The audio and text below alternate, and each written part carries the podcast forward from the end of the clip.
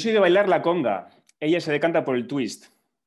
Yo digo, hey, un ron con cola. Y ella se pide la carta de vinos. Y es que nos ha costado Dios y ayuda llegar hasta aquí. Muy buenas, Iñi. ¿Qué tal? sí. ¿Cómo es eso, tío?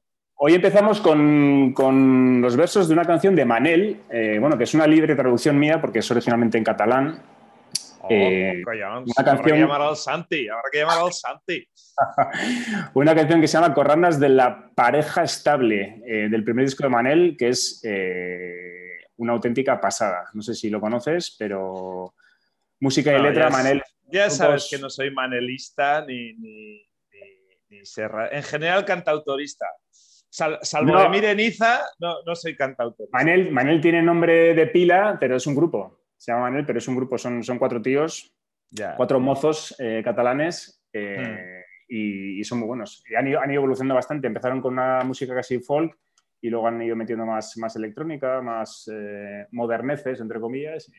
Ah, y, me y, me traes, y me traes la frase esta muy a cuento de, de, una efeméride que nos encanta, ¿no? Que es el día de los, de los lovers, ¿no? ni mencionarla, ni me la saque.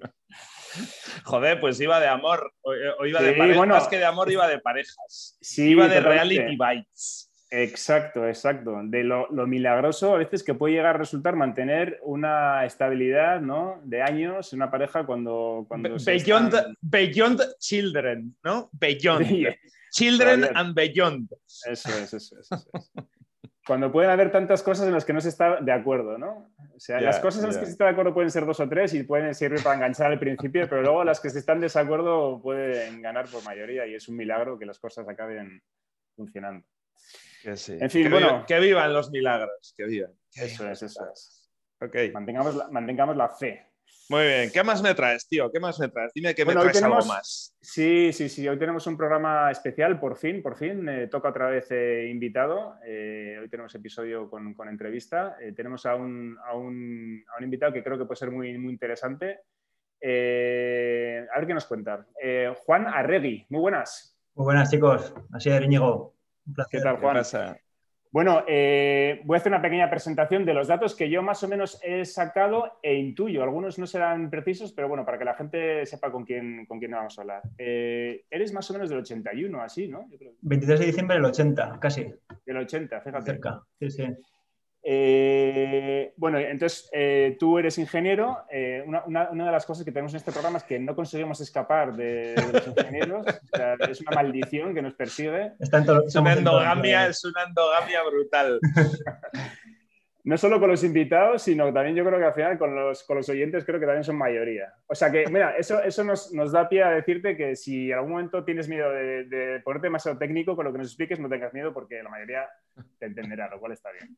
Estupendo. Eh, bueno, eres, eres ingeniero de Tecnum, de la Universidad Navarra, y, bueno, eh, nos conocimos eh, muy de pasada, comentábamos antes de empezar el programa, en Alemania hace 18 años, nosotros estábamos viviendo allí y ya cuando estábamos a punto de venirnos de vuelta, tú llegaste allí y bueno, pues no estábamos en el mismo círculo de españoles de allí, de Múnich, pero sí que nos conocíamos eh, más o menos de vista. Exacto. Eh, después de unos años en Alemania, que nos contabas cuánto tiempo estuviste allí o lo que hiciste, que trabajaste en el sector aeroespacial, eh, estuviste en España, en, aquí en Guipúzcoa, trabajando en una empresa muy relacionada con la electrónica de potencia. Me consta además que creo que eras un auténtico gurú de la electrónica de potencia. Y después, pues digamos, con una carrera, digamos, más o menos normal y estabilizada dentro de una empresa grande y muy asentada aquí en Guipúzcoa, eh, decidiste, vamos, emprender y, y lanzarte a la piscina con un proyecto que nos contarás que es admirable desde el punto de vista de, ambición técnica y empresarial, es una cosa que, yo cuando la, por lo que he leído, me parece, me parece bestial. Entonces, bueno, pues eh, eso es lo que nos interesa, que nos cuentes eh, cómo fue ese paso del emprendizaje, mm, salirte de, la sopa uva, ¿no? de, la, multinacional, y en qué punto estáis ahora y que nos, que nos expliques eh, con, todo, con todo el detalle que quieras lo que hacéis y, bueno, pues hacia dónde vais. Entonces, bueno, pues primero, por, por retomar lo que decía de ti, ¿estuviste en Alemania eh, varios años o cómo fue aquello? Pues, eh, a ver, yo estuve haciendo Erasmus en Suecia y cuando estaba a punto de terminar dije, va, creo que el proyecto lo tengo que hacer fuera. Entonces, sí o sí, me busqué algo fuera y resultó que, que me surgió algo en Múnich, en la empresa EADS, que hoy, hoy en día creo que está integrada dentro de Airbus. Y allí estuve haciendo el proyecto final de carrera y luego me quedé un añito más por allí, o sea que aproximadamente año y medio, o dos años. Y la verdad es que me lo pasé muy, muy bien, peleando un poquito con el alemán al principio, pero bueno, ya pillamos la marcha. Y ya al cabo de un par de años, bueno, por un lado estaba trabajando en la parte militar de, de ADS, eso me chirriaba un poquito, o sea, no quería dedicar mi tiempo a ese tipo de cosas, aunque me lo estaba pasando bien también, tenía buenos compañeros y dije, mira, toca cambiar, veía el peligro, también de, estar, de quedarme en Alemania para siempre, porque está la montaña cerca, el esquí cerca, todo muy a mano, y dije, mira, cuanto antes huyamos de allí y, buscamos algo nuevo. Y así fue pues como, como salí de Alemania y, buscando en un sitio y en otro terminé, pues terminé el grupo CAF, en toda la parte de trenes. Muy bien, ¿empezaste, ¿empezaste en CAF Power directamente o...? Pues en CAF entramos en I+.D. En aquel momento querían desarrollar, como decías antes, la parte de electrónica potencia, o sea, todo lo que es eh, los sistemas que hacen que los trenes se puedan mover y era un proyecto de, de I+.D. en aquel momento y poco después, unos 10 meses después, se creó una filial que en aquel momento se, llama, se llamaba Trainelec y fuimos unas 20 personas allí, con lo cual viví muy de cerca la creación de una nueva empresa de base tecnológica, a pesar de que esta empresa estaba bajo el paraguas de, una multinacional como CAF. ¿no? Pero bueno, me sirvió como una primera experiencia. Muy bien. ¿Y ahí estuviste 10 mm, años aproximadamente? Uh, pues fue, a ver, déjame recopilar, que los años pasan rápido, pero estuvimos desde el 2007, si no recuerdo mal, hasta el 2011, en una primera etapa. Luego allí me vi un poco, me apetecía hacer cosas nuevas. Yo en general funciono por ciclos. Eh, ay, ay, te la, te la, iba a sacar, te la iba a sacar ahora, pero suelta, suelta. Sí, o sea, funciono por ciclos. A mí me interesa todo, todo mucho en general. Entonces, eh, yo la electrónica de potencia seguiría toda mi vida, pero también había más cosas que me interesaban. Y entonces hice un parón de un par de años y me fui a Madrid a estudiar. Y allí me hice, me hice un MBA y estuve estudiando también un, un máster en el sector eléctrico. Eh, fue, fueron un par de años muy intensos, pero bueno, me interesaba aprender un poco de todo. Y a la vuelta, eh, creo que ya estamos hablando del año 2013, eh, volví a CAF también, pero a la parte de desarrollo corporativo. Y la parte de desarrollo corporativo de, CAF, pues básicamente lo que busca es expandir o desarrollar el negocio de CAF eh, en ámbitos nuevos ¿no? y potenciar las filiales que ya tienen en marcha. Pues al final, si vas sumando, si vas sumando años, unos 8 o 9 años pasé en CAF, eh, salvo estos dos años de, intervalo de, de, estudios por allí en Madrid. Vale, entonces ahí el, gusanillo de, montar algo tuyo, supongo que siempre lo has tenido o lo has ido además eh, notando cada vez con más fuerza. Mm, por un lado, por las experiencias que has visto muy cerca, ¿no? El, nacimiento de, de y luego encima estar en desarrollo corporativo en el que estás continuamente pues eh, rozándote con, negocios nuevos y alternativos entre comillas y ahí llega un momento en que dices, joder, esto, esto es lo mío, ¿no? Por lo menos intentarlo creo que es una obligación para mí, ¿no? O sea, yo desde pequeño he sido bastante salsero con este tipo de cosas, siempre he querido hacer cosas nuevas y ya en la universidad ahí conocí a Aritz Lazcoz, que bueno, fue también fundador de, de DNEP junto conmigo y Aritz también, bueno, estudió en Tecnun, estuvo también en Alemania, en sitios diferentes y luego estuvo trabajando en CAF y los dos ya teníamos desde el principio un poco la idea de hacer algo juntos y estuvimos dando vueltas a, ideas que no tenían absolutamente ningún sentido, incluso hacer, hacer eh, un videoclub o una cadena de videoclubs. justo, antes de ¿Cómo que, no tenían ningún sentido, tío? Retira eso. Viendo cómo, viendo cómo han ido las cosas, digo, madre mía, no sé, ahora no sé qué tal nos va, pero por esa vía no sé hasta dónde hubiéramos llegado.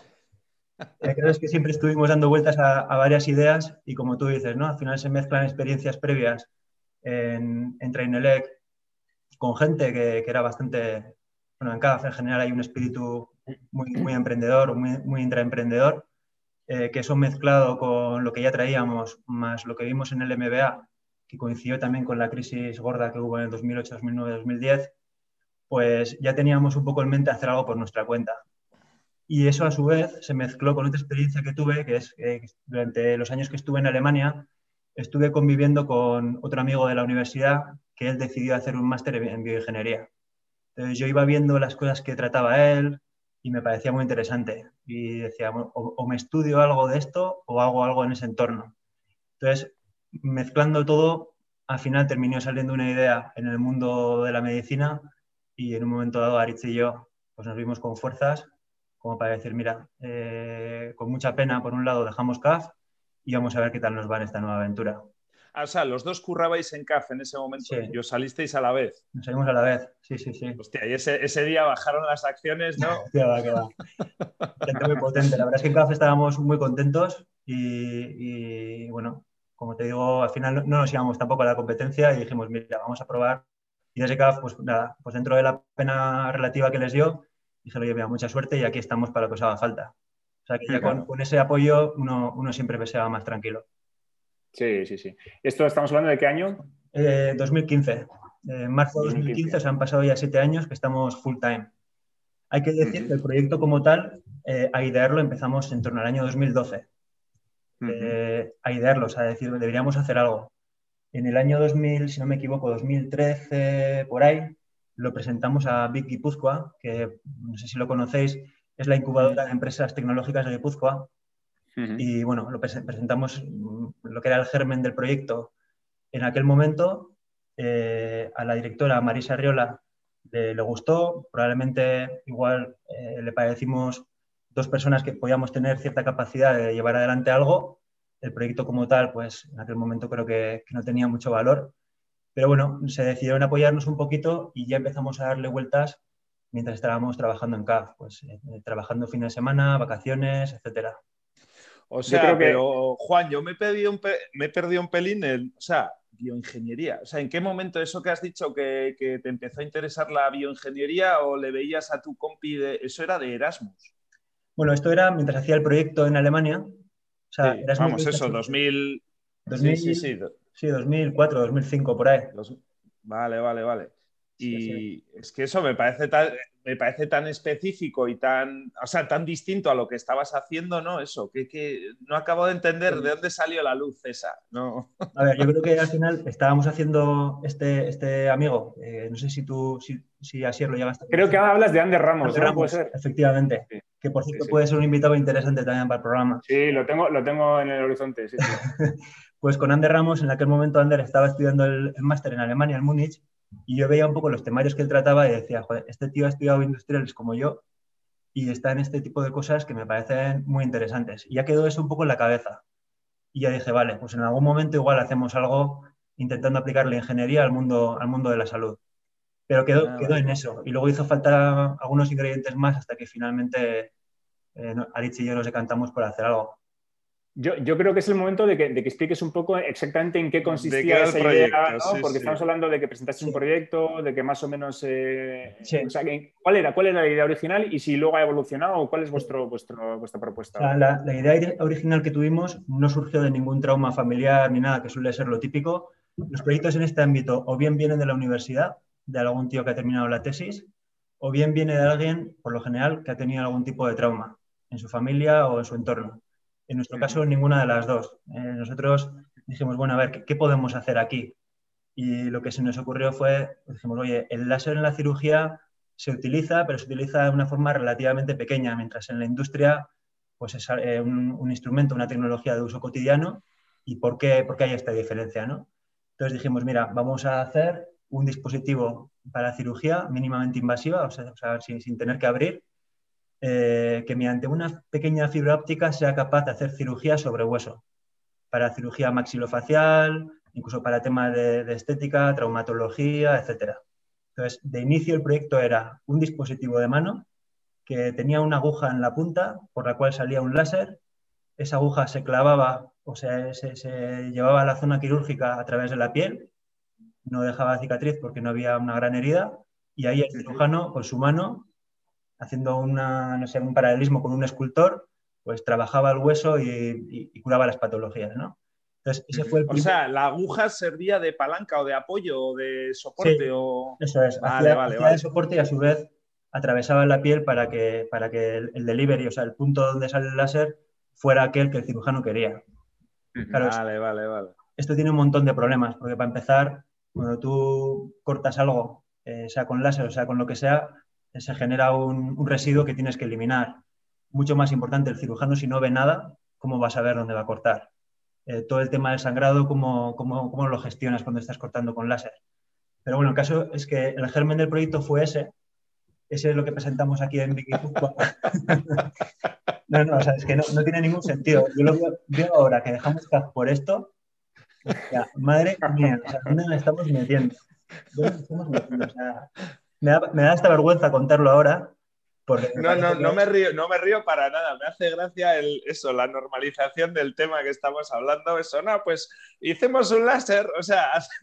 Sí, sí, o sea, que no tenía. Vamos a hacer un láser y tal. Y, hostia, qué bueno. Qué putos cracks, de verdad. Estoy alucinando. Lo único bueno que tenía era que aparecía la palabra láser, que parece que dices láser y ya todo el mundo. es como IA, ¿no? En aquel entonces láser era como IA ahora, ¿no? Tal cual. Sí, sí. Con lo cual, bueno, dices eso y ya parece que ya son, ah, estos son los del láser. Y ya a partir de ahí ya te empiezan a conocer como los del láser. Y ese fue el proyecto original eh, que, presentamos desde, desde, el fondo de nuestra ingenuidad en aquel momento. Y ese proyecto, lo que sí hicimos, creo que, creo que si algo hemos hecho bien ha sido eso, fue contrastarlo con cirujanos, incluso desde muy desde el principio, contrastarlo con empresas multinacionales y empezar a intentar tener eh, reuniones pues, con gente relevante en ese ámbito.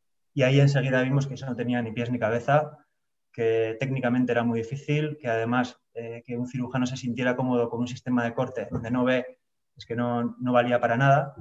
Y a través de varias entrevistas, el proyecto ha ido evolucionando a un sistema robótico. Es decir, ya no es un instrumento de mano, ahora es un robot que tiene un brazo robótico y que en la parte final del brazo robótico tiene un, cabezal especial eh, compuesto por diferentes láseres y ópticas y ahora el sistema lo que hace es cirugía de columna y más adelante queremos que haga neurocirugía, pero centrándonos en cirugía de columna ya el sistema ha cambiado totalmente. Ahora es eh, el, cirujano parte de unas imágenes que se llaman preoperatorias, es decir, una, una resonancia magnética y un, un TAC, un TAC es como si fuera una radiografía en tres dimensiones ¿no? del hueso.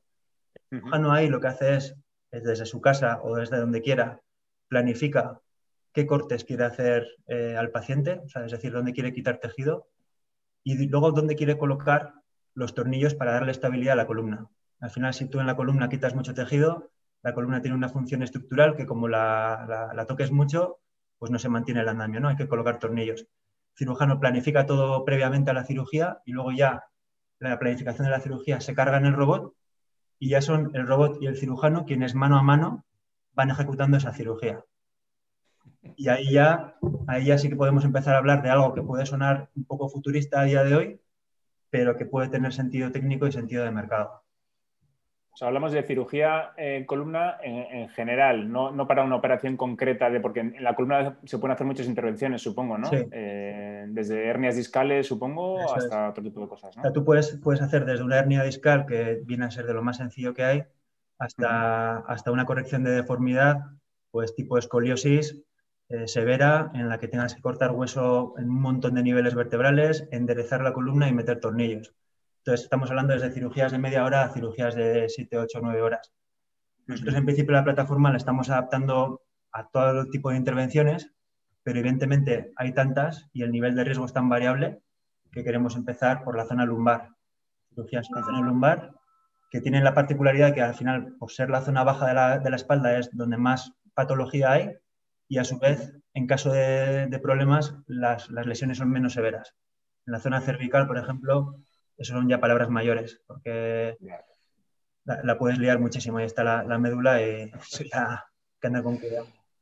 Oye, Juan, una pregunta, tío. Eh, eso que, a ver, a mí el, mundo médico siempre me ha parecido como, o sea, desde, bueno, primero, nunca lo he considerado como industria, ¿no? O sea, siempre ha sido un, mundo como hermético, como, como santo, ¿no? O sea, estaban los médicos que eran divinos, ¿no? Y yo creo que lo último en lo que pensabas es en la industria médica, ¿no? Pues eso, al final hay una actividad, hay económica, eh, de conocimiento, de tal y cual. No sé, para mí siempre ha sido súper hermético, no, no me la imagino cómo funciona. Si he tenido algún amigo que es visitador médico, entonces ahí es donde empecé a caerme un poco de, del guindo también, hostia, ¿no? Si esto al fin y al cabo también es de pasta, ¿no? O sea, aquí hay, tiene que haber una industria, una competencia, tal y cual. Eso, tú que vienes de mundos más más de, o empezaste en mundo más de consumo, aunque bueno, si has estado también, entiendo, en corporaciones grandes y tal, eso, pues aeroespacial tampoco es eh, igual la mejor referencia, pero, pero ferrocarril sí es un mundo pues eh, ya industrial, ¿no? O sea, de lo que se estudia, oye, pum, esto va de trenes, hay competidores, hay que tener la mejor pieza, hay que ofertar, hay que desarrollar tal y cual.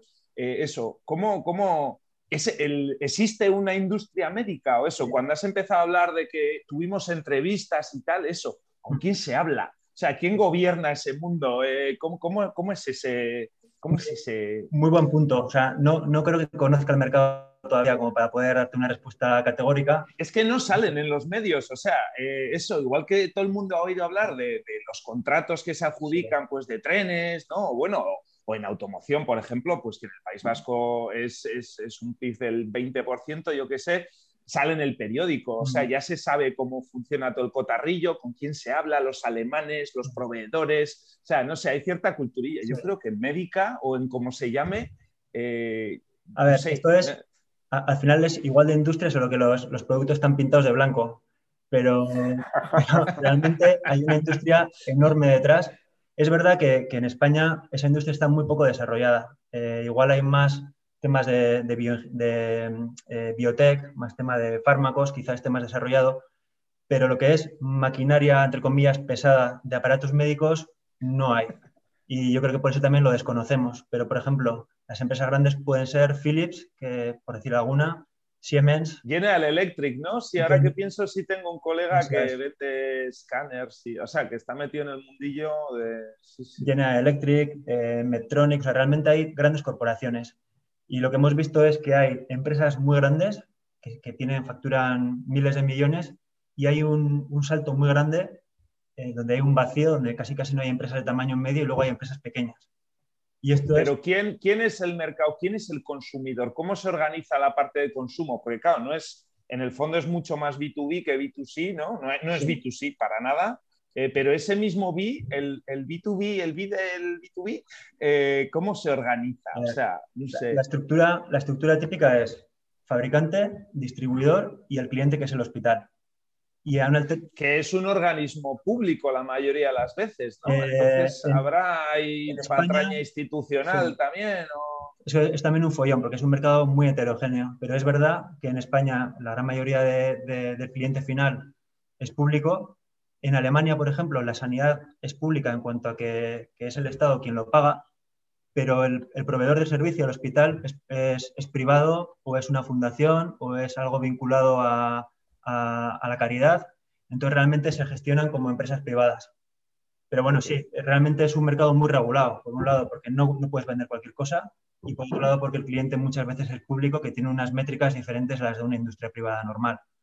Entonces, también te digo, estamos nosotros en desarrollo, desarrollo de producto todavía, eh, estamos hablando con distribuidores, pero no nos hemos peleado todavía al día de, salir a la calle y, y, empezar a llamar a puertas de hospitales eso va a ser una aventura y seguro que aprenderemos. Claro, claro. Hostia.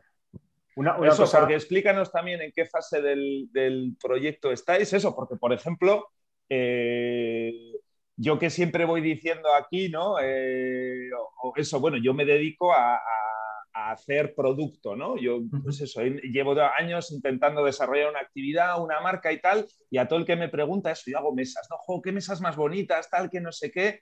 digo, sí, sí, pero si es que lo difícil no es hacer mesas bonitas, lo difícil es venderlas, ¿no? Y vosotros todavía no habéis vendido producto, o sea, habéis vendido fe, ¿no? O sea, habéis vendido confianza, digamos, eh, pero no habéis vendido producto, ¿no? Eh, explica un poco eso, ¿cómo, ¿en qué fase estáis? Lo que hemos hecho ha sido vender proyecto eh, principalmente a inversores. Entonces, hasta ahora lo único que hemos tenido que vender ha sido el proyecto. En cuanto al producto y el desarrollo del producto, estamos haciendo pruebas. ¿Y cuál era el, y cuál o sea, el proyecto? Tenía, o sea, era producto, ¿Qué, es lo que les habéis vendido? O sea, ¿qué vais a conseguir? ¿Cuál es el entregable, digamos? ¿O no, no está definido? O sea, el, proyecto como tal es, es eh, una pyme eh, que tiene una plataforma quirúrgica que sirve para cirugía de columna y más adelante para otro tipo de cirugías y que cuando tenga la escala suficiente será capaz de generar rendimiento económico. O sea, el proyecto es, ese, eh, centrado en esta plataforma quirúrgica que tiene láser, que tiene óptica, que tiene imagen, que tiene robótica y que en el futuro se le espera un gran desarrollo. Ese es el proyecto al inversor. Lo que pasa es que en la fase en la que estamos, estamos terminando de completar las pruebas en animales, en, cerdos, y estamos terminando de completar las pruebas en, cadáveres humanos. Y cuando esto está, está completo, hay una fase en la que tenemos que obtener permisos para poder empezar a hacer ya los pacientes humanos, los vivos, los pacientes reales. Y ahí es donde, donde, está, donde hay un salto importante, que la gente dé permiso ya para poder meter mano a un paciente real. Eso, ahí, se, ahí, se, empieza también por familia y tal, ¿no? Como la empresilla nueva, ¿no? Donde el primer tal se lo empaquetas al cuñado, a, los amigos de, de, la uni y tal. Eso, eso empezaremos con la parte más segura, o sea, empezaremos sin activar el láser para nada eh, y, lo, haremos siempre pensando en que esto, si hiciera falta aplicar solo a nuestra madre, lo haríamos con tranquilidad. Ese es nuestro parámetro, nuestro parámetro de calidad, independientemente de lo que hagan los demás. esa es nuestra, nuestra aspiración y nuestro, nuestro nivel de exigencia. De, esto, de esto que nos cuentas, y la gente que nos está viendo también, supongo que estará siendo consciente, eh, se ve que, la, la, apuesta de emprendizaje, en vuestro caso, tiene una complejidad y es de una audacia que yo he visto pocas veces. por un lado, como has dicho, os enfrentáis a auténticos gigantes, multinacionales con top a nivel de tecnología eh, mundial. Y encima de la parte oscura del planeta, no de la parte clara, de la parte oscura, de la que no se sabe muy bien cómo funciona.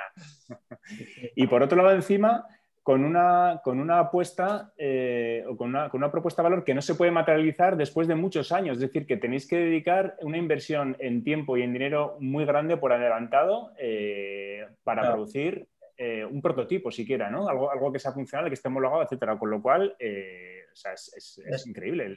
Es, es, completamente diferente, o sea, es un proyecto muy extraño aquí y es completamente diferente a la gran mayoría de proyectos que, que surgen. Porque como tú dices, hay que invertir un montón de dinero con la esperanza de que aquello que desarrolles funcione tecnológicamente, sea seguro y que luego desde el punto de vista del mercado tenga sentido y que, genere rentabilidad. Entonces, realmente el nivel de, riesgo es enorme y ahí es donde está la dificultad. ¿Cómo financias un proyecto de este tipo? Eh, claro, antes comentabas el lado oscuro, ¿no? El lado oscuro de las grandes corporaciones. Y es, es, verdad, nosotros lo que sí hemos hecho ha sido intentar hablar con esas corporaciones, que son competencia nuestra o que serán competencia nuestra pero como es un mercado tan pequeño en el fondo, dominado por gente grande, pues es mejor intentar aprender de ellas que, ir en solitario. Y más si no venimos del sector.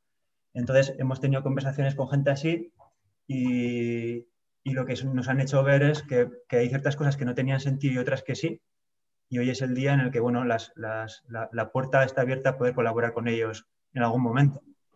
Ya veremos de qué manera y cuándo hay, una parte en todo eso eh, que es la de eh, ser capaz de pensar que tú puedes hacer cosas que empresas como Siemens o como Philips no van a ser capaces de hacer, entre comillas, por, quizás por, por, incapacidad técnica, tecnológica, organizativa o porque no tienen el foco puesto ahí, pero que de alguna manera tú tengas la confianza de que tú y tu socio, ¿no? Eh, dos tíos de aquí de Guipúzcoa, van a ser capaces de hacer algo que Siemens no puede hacer. Eso es, eso es increíble, eso es, vamos, de quitarse el sombrero. Y no sé si... Bueno, mi, socio, mi socio y yo y otras 14 personas, que, somos ya un, grupo de 16, que la verdad es que, que vamos, que, están aportando mucho. Y sí, al final es eso, pero también es verdad que hay tantos problemas en el mercado eh, de la salud o en el mundo de la salud que, puede haber más oportunidades también, porque cada problema es una oportunidad. Entonces, puede haber gente que no se haya fijado un determinado, una determinada solución, tú llegas al mercado con esa y en esa solución, en ese problema, eres mejor que cualquiera, por lo menos durante un tiempo. Y luego, si tienes patentes, eh, quien vaya a intentar hacer lo mismo que tú, pues tiene que esperar 20 años, ¿no? Entonces, aquí el juego de las patentes también es muy importante, el tenerlas, porque una vez que tú has dado con la tecla, bloqueas a la grande, da igual el tamaño que tenga, a que entre en tu mercado. Vale, Vosotros tendréis patentes, perdona, eh, eh, supongo que sobre todo como integración de sistemas, ¿no? O sea, entiendo que tecnología utilizáis ya eh, una cierta tecnología preexistente y lo que hacéis es integrar eso, que además yo creo que pocos productos habrá tan completos como el vuestro, que tiene desde mecánica, óptica, electrónica, software. Yo creo que no hay ámbito en la ingeniería que no toque vuestro, vuestra plataforma. Sí, nosotros es eso, somos integradores y de hecho en CAF, CAF es, es una empresa integradora también, nosotros heredamos ese, espíritu y somos integradores y de la integración de tantos sistemas diferentes sí que surgen patentes. Entonces, eh, ahora mismo creo que tenemos solicitadas 10, familias de patentes y bueno, también están en, proceso de análisis y cada año pues unas tres o cuatro nuevas solemos solicitar. Entonces, las invenciones principales surgen ahí, en la integración. No queremos ser específicos y súper expertos en el láser, porque el mundo del láser es también otra, otro universo aparte y lo que hacemos es ver qué soluciones son las mejores para nosotros e integrarlas. Oye, Juan, por rebajar un poco el nivel de ansiedad, tío, que, se está... es que el tema este, tío, de que llevéis ahí X años, tío, y que parece que os lo estáis jugando ahí a cara o cruz, ¿no? O sea, que hay dos salidas al final del camino, es, vale, pum, o, la petamos, sale bien y la petamos, o pum, o no, o no sale el producto y a tomar por culo. Eh, joder, no, no, es, no es tan así, ¿no? Dime que no es tan así, dime que... o sea, dime que hay más outcomes, o sea, que en realidad el último, que el único output no es el robot ese o eso, coño, estáis, mm. estáis trabajando en un proyecto y hay que ponerle título y en el fondo vuestro plan estratégico, eso, pues oye, hay que generar una pyme, como decías, que tenga este producto, que sea vendible y tal y cual. Mm. Supongo que que el worst case escenario no es todo mal, ¿no? O sea, que, eso que, que, como decías, eso, pues que puede pasar, oye, pues que hablemos con la competencia y, que realmente les interese, porque claro, eh, tú no solo estás, o sea, el producto es el resultado de mogollón de, horas de, de, aprendizaje. O sea, entiendo y el producto al final, pues oye, igual eh, solo por el planteamiento original, pues puede que no salga producto, pero coño, las horas de aprendizaje o, las patentes, como has sacado ahora, valdrán algo, ¿no? O sea, el resultado final... Quiero pensar que sí. O sea, a ver, yo creo que de lo que tenemos hay, hay mucho conocimiento, hay mucho desarrollo, hay patentes que se pueden empaquetar en diferentes tipos de producto, pero que a su vez también requieren mucha inversión. Entonces, nosotros nos ponemos en, en el escenario de que esto va a salir bien, eh, ¿Y qué es bien o cuál es la solución final? Mm, tenemos un roadmap, pero que lo hemos adaptado 50 veces, entonces no nos han miedo adaptarlo. El worst case scenario sería que al final nada de lo que tengamos termine teniendo valor. ¿Y ahí qué es lo que pasa? Pues me parece que lo que pasa son que 16 personas que tienen muchísimo conocimiento se ponen a disposición de empresas que están en marcha y, y Aritz y yo pues habremos hecho un máster un poco más caro de que los otros que, que, hemos llevado a cabo y imagino que nos colocaremos en algún lado. O sea, al final, como la opción mala no es, tan asumible, no da tampoco tanto miedo y por eso podemos ir un poco más a saco, a por la opción A. Ok. Me has ayudado, tío, me has ayudado. Me acabas de quitar un poquito de... Oh, estaba ya hiperventilando, tío. Qué emoción habréis, estaréis haciendo una peli en paralelo, ¿no? O sea, pues estaréis, documentando esto. Alguna vez hemos pensado que, hubiera estado muy bien Arichi llevar una GoPro todo el día encima, desde el día uno, y, terminar haciendo una peli o terminar haciendo un documental o una serie o lo que fuera. Para frikis. Eso sí. me recuerda mogollón a la peli del chip prodigioso, tío. Sí, sí, pues tal cual, solo que bueno, es un poco más es, el chip prodigioso es esa, ¿no? La de que les, la, de que les miniaturizan y operan y tal y cual. Sí, total. Bueno, ahí, habréis tenido una posible fuente para monetizar la historia. Em, yo, yo, quería preguntarte por, eh, sois, dos socios y ahora tenéis, eh, decías, ¿no? 14 empleados más, sois 16 y además no sé si habéis tenido que recurrir a inversores externos o más o menos eh, todavía mantenéis el control y, es vuestro chiringuito, por decirlo así, todavía. A, día de hoy mantenemos el control, pero sí que tenemos el apoyo de, otros socios, de otros socios financieros. Vale, que entiendo que es una, una cuestión muy importante. Para empezar, fue muy importante empezar una empresa con alguien eh, con el que ya sabías que te ibas a llevar bien, no solo en lo, humano, y sino también en lo técnico y en lo, empresarial, ¿no? Alguien a quien conocías, supongo que hacía muchos años. Esa, elección ¿no? del socio es vital. Bueno, para empezar, ¿no? que algo que siempre se dice, no hacerlo solo también es muy importante, ¿no? O sea, emprender siempre con alguien. Que ese alguien... ¿Vas a hacer un paralelismo con la, con la canción de Manel o...? pues mira, lo Digo, porque aquí nos gusta enganchar un poco, traído, traído. Totalmente, totalmente. Eh, y, luego eh, la elección de otros posibles socios financieros que vayan entrando en la vida del proyecto, ¿no? También muy importante, ¿no? No solo que tengan la pasta, sino que tengan la, actitud y, la aproximación adecuada, ¿no?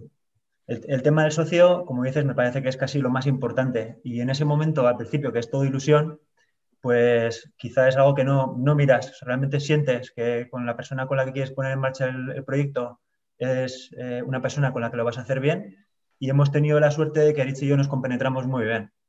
Discutimos un montón, pero en el buen sentido. O sea, tenemos muchas veces visiones muy diferentes, invertimos gran parte de nuestro tiempo eh, en discutir. Y digo invertir porque al final de esas discusiones siempre salen cosas mejores, creo yo, ¿no? Entonces, la Sientes, tío, qué bueno, así eres. Este es chaparrón, tío. Este, este, este, es de los nuestros, tío. Tú también eres consciente de que, de que eso, ¿no? De que el inconsciente eso, de que hay cosas que, sabes que hay que hacerlas, no sabes por qué, pero coño, hay que hacerlas. Y cuando recibes la llamada, hay que atender. Y ya, y ya luego ya verás. Y luego ya veremos. Sí, es verdad que al final tenemos siempre la máscara, un poco los ingenieros, de joder, todo racional, todo cuadriculado y tal y es verdad que en el día a día igual es así, pero yo personalmente creo que me he movido bastante con, con sensaciones, siempre y cuando esas sensaciones no fueran locuras. Eh, menos a mis ojos, que no fueran locuras, ¿no? Entonces, bueno. Sí, las pasas por un filtro, ¿no? Por, por el filtro más cercano que encuentres, ¿no? Las validas de alguna manera. Y luego ves el plan B, o sea, decir, oye, si todo esto va mal, eh, es asumible. El, el, peor escenario es asumible y si es que sí, pues ya no es, ya estás mucho más tranquilo. Ya no hay excusas, ¿no? Digamos ya no, no, no hay excusas. Y dices, bueno, por lo menos si luego va mal, pues mira, lo he, disfrutado.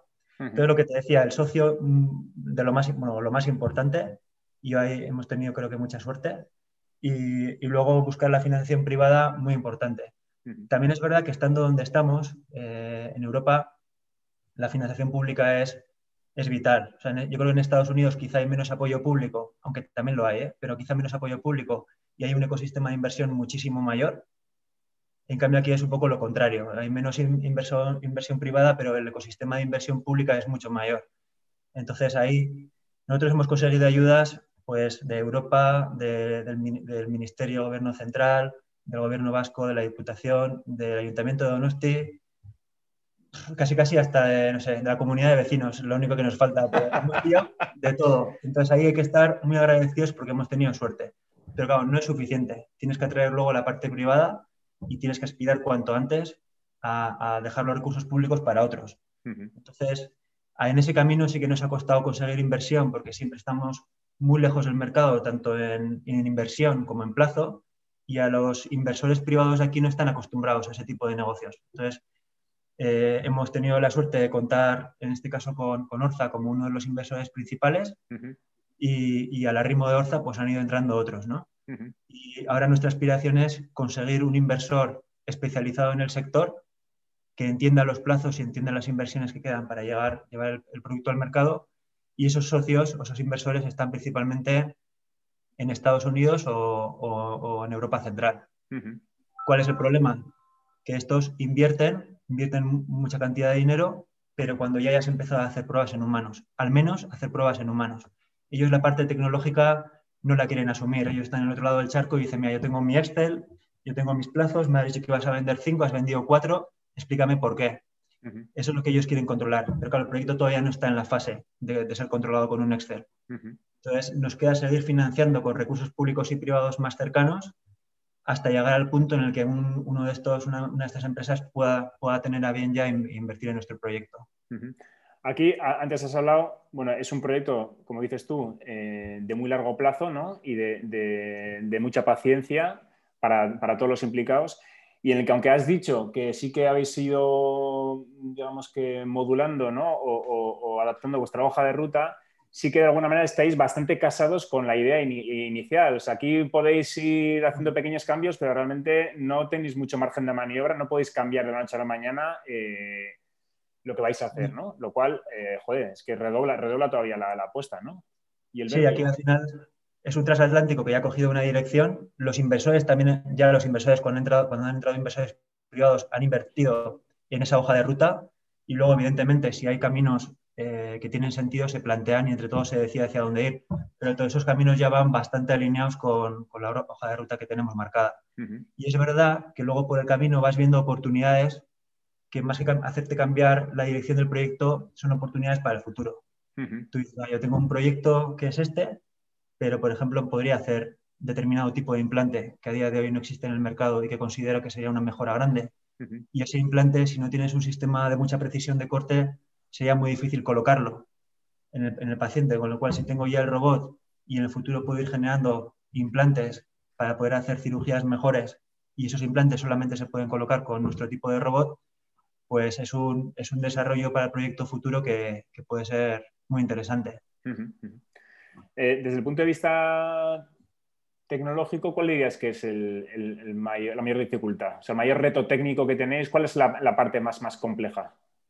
Si es que hay alguna claramente que esté mm, por encima de las demás. ¿eh? hay, varias que están, hay, varias que están, al mismo nivel, pero una, una muy importante es eh, hacer una cirugía eh, con sangrado. O sea, al final tú haces cirugías en cadáver o haces cirugías aquí en el laboratorio y bueno, eso es una cosa, pero luego realmente estar haciendo cirugía de precisión en un tejido como el hueso que sangra, no sé si sabéis, pero el hueso al final, el hueso tiene dos partes, una que se llama cortical, que es compacta, que es la, que aparece en, los cocidos por ahí flotando.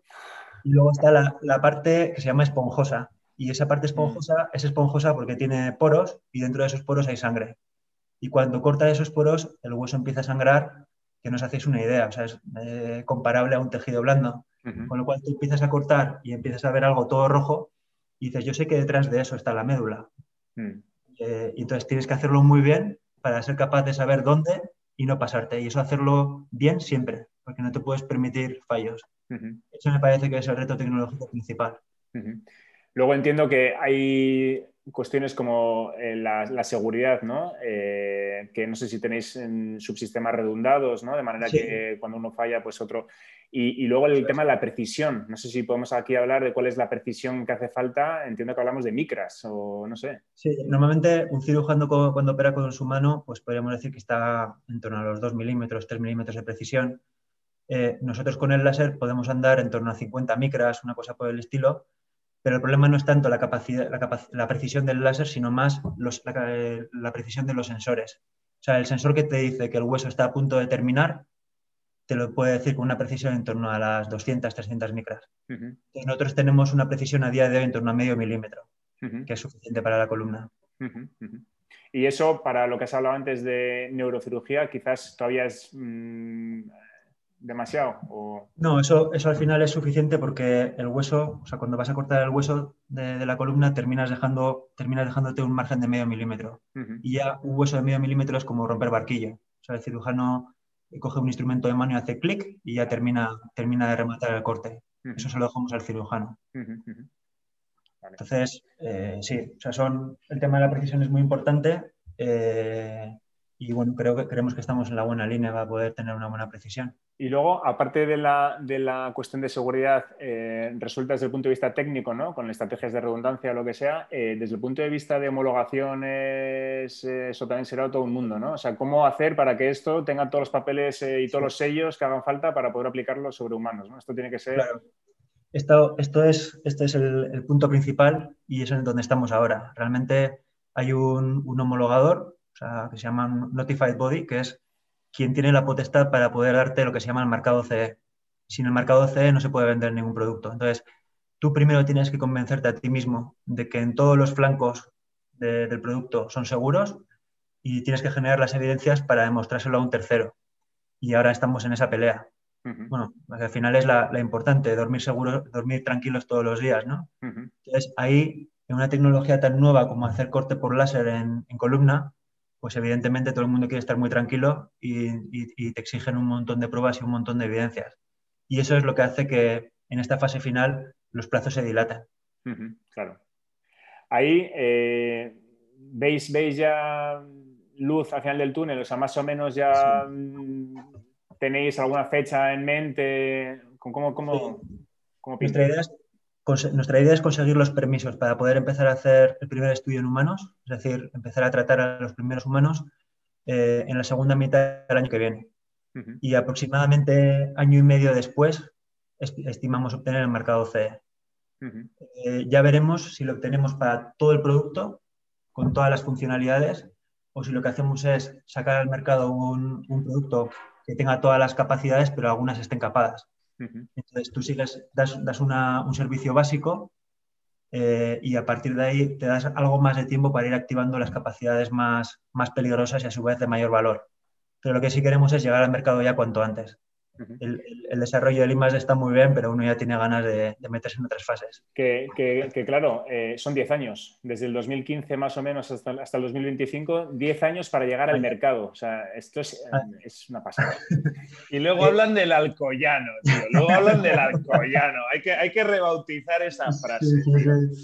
Ah, es, muy buena lectura esa, la de los 10 años, porque como te digo, a mí me gusta funcionar un poco por, por ciclos y por fases y ya todo lo que sea más de 10 años, en general 5, pero 10 ya sería... Eso, venías de 4, venías de múltiplos de 4. ¿Cómo te lo has gestionado para crear ahí dos etapas de 4? A ver, aquí si nos dicen, creo que a mí, si nos dicen al principio que esto iba a llevar tanto tiempo, si no nos hablan de la parte buena, también eh, hubiéramos dicho que no, porque al final son plazos que dices, Buah, dentro de 10 años, madre mía. Pero luego los 10 años han volado y los 10 años también están salpicados de buenas noticias, con lo cual si te hablan de lo malo, pero también de lo bueno, mm. sí que tiene un balance positivo. Pero es verdad que estos 10 años, creo que cualquier proyecto de alto riesgo se los come con patatas siempre. Y de hecho, otros proyectos ves que muchos, los que surgen, por ejemplo, de la universidad, que vienen de una tesis, la parte tecnológica la tienen probablemente más trabajada que lo que teníamos nosotros cuando salimos de CAF. Y aún así, terminan tardando 10 años hasta conseguir el mercado CE. O sea que anda por ahí. Anda por ahí. Bueno, y, hablando de esas cosas buenas ¿no? que dices que ha tenido toda esta historia o que está teniendo, eh, aparte de, que, de lo que salga cuando, cuando todo esto resulte un éxito, ¿no? Eh, ya en el camino, pues entiendo que cosas desde, desde la propia libertad, ¿no? De, de, cómo organizas tu vida y tu tiempo hasta la, la satisfacción ¿no? de, sacar algo tuyo ¿no? adelante. Eso es. Y muchas La seguridad personal, ¿no? O sea, eso. Te tienes que sentir un poco superhombre, ¿no? Eh, no, pero nada, sin, pasarme de rosca eso. Eh, coño, miedos, quitarte miedos, ¿no? O sea, de, cosas a las que eres, si eres capaz de, enfrentarte a esto que nos acabas de escribir en la vida, o sea, eres capaz de enfrentarte a cualquier, a cualquier cosa, ¿no? Yo es verdad que, te tiene que dar confianza. Sí, me, veo con muchas más herramientas que, tenía, con las que tenía antes. Entonces, eso te da mucha tranquilidad. Y yo sé que ahora, pues cualquier otro tipo de, proyecto que se nos ponga adelante, pues lo haremos mejor o lo haremos peor, pero por lo menos lo haremos tranquilos. Y, eso, la satisfacción es, por un lado, ver que tú, tú te desarrollas, ir construyendo un equipo y vas, vas viendo también que las capacidades del equipo y el nivel de los debates que surgen año a año mejora. Eh, luego tienes un problemón que no consigues resolver y el día en el que funciona pues te da muchísima alegría. O el día en el que viene un cirujano prueba y dice, joder, esto me encanta, pues te da un subidón. El día en el que no consigues financiación y por fin consigues cerrar una ronda o, desde Europa deciden que te ayudan, pues te da un subidón. Vas viendo el propio producto. Eh, dentro de poco actualizaremos la página web y pondremos ya algo decente. Eh, Eso di el nombre, tío, que yo creo que apenas hemos mencionado el nombre de. Pues, eh, a ver, la empresa, el producto, bueno, la empresa se llama Deneb, que es el nombre de una estrella, y el proyecto se llama, o sea, la página web es denebmedical.com. Ok. Y... Deneb, D-E-N-E-B. D-E-E, eso es D-E-N-E-B. Eso es. Deneb Medical. Es una estrella súper gigante blanca que le di otro día en, en Wikipedia. ¡Vamos! Como somos un poco frikis también con esto, eh, nos gusta la, pues, la, astronomía bueno, o la observación directa del firmamento, por decirlo así. También, también nos gusta eso. También nos gusta eso. Entonces, bueno, pues eh, de Neves es el nombre de una estrella de la constelación del cisne. Y es la estrella que en esa constelación más brilla, ¿no? Entonces, mm, se da la particularidad de que el tipo de luz que llega desde las estrellas a la Tierra es luz, mm. se llama luz coherente, que tiene una serie de propiedades. Y el láser es un tipo de luz coherente también. Entonces nos gustaba la idea de ponerle el nombre a una estrella. Ajá, qué bueno, qué bueno. Así, así, qué, qué romántico. Vamos. Me encanta, me encanta, de cabo a rabo. En Estados Unidos este tipo de cosas venden muchísimo. Estuvimos sí, ¿no? Eso de venir, de venir del, sector del ferrocarril y meterte en, aparatos médicos, eh, a los americanos les encanta. Y luego este tipo de cosas así del firmamento y las estrellas y el láser y tal, pues todavía mucho más. Eso nos pasó en, una incubadora de empresas que nos pillaron en Estados Unidos en el 2018. Eh, esto era lo que, lo que destacaban de nosotros. Estas dos cosas. Oye, ¿tienes, ¿tienes tú algún, eh, algún referente, alguien que te haya servido como modelo, gente en la que te fijes y, joder, siempre hay historias que te inspiran, ¿no? Y dices, bueno... Eh, sí, a ver, al final, quizá no, no personas tan... Eh, no, proyectos así en los que te fijes directamente, porque hay muchos de éxito y, todos son referentes. sí que hemos recibido ayuda de, de gente, hemos tenido la suerte de poder contar con la ayuda de, gente que es muy buena a nuestro alrededor, eh, gente, que, gente de CAF concretamente, que desde el principio decidió apoyarnos desde el punto de vista estratégico y que, digamos que no voy a decir el nombre por no ponerlo en compromiso, pero ha sido de mucha utilidad para nosotros y, ha sido clave en, que hayamos llegado a este punto. Entonces, para nosotros, la forma que tiene esa persona de analizar las cosas, de recomendarnos y de guiarnos, para nosotros es un referente. Es que sí. Muy bien, muy bien. Ok, eh, bueno, pues no sé, yo creo que ya. Sí, nos hemos ido un pelín ya de, sí, sí, sí, de tiempos. Pues, hemos hecho récord. Ha volado, se me ha pasado rapidísimo. Cuando es tan interesante lo que, lo que se nos cuenta, pues al final eh, hay que darle tiempo. Muy bien, eh, Juan, oye, pues nada, desearos muchísima suerte con lo que, con lo que tenéis ahora. Te seguiremos, te seguiremos, estaremos atentos. Eso es, y bueno, Ahora, ahora que ya nos conocemos, pues que mantengamos el contacto y que los pasos que vayas dando, que también nos vayas, nos Y a mí, por ejemplo, me encantaría que estoy aquí en y me encantaría alguna vez ver lo que hacéis en, el laboratorio. Eso, eso sí iba a decir. Eh, Asier, tú cuando quieras. Y Íñigo, cuando vengas por aquí, pasaos, que también eso, tener vuestra opinión y, tal, nos vendrá muy bien. Nosotros aquí invitamos a todo el mundo. O sea, que encantadísimo. Ah, muy bien. Juan, pues lo he dicho, ha sido un auténtico placer y nada, que vaya, que vaya todo genial. Lo mismo digo, y a ya os, seguiré en el podcast, que ya soy un, follower más. Guay, guay. Venga. Venga, chicos. Venga, tío. Gracias, Juan. Chao. a todos los oyentes del Chaparrón también, hasta, hasta la semana que viene. Que vendremos también con contenidos. Venga, hasta luego.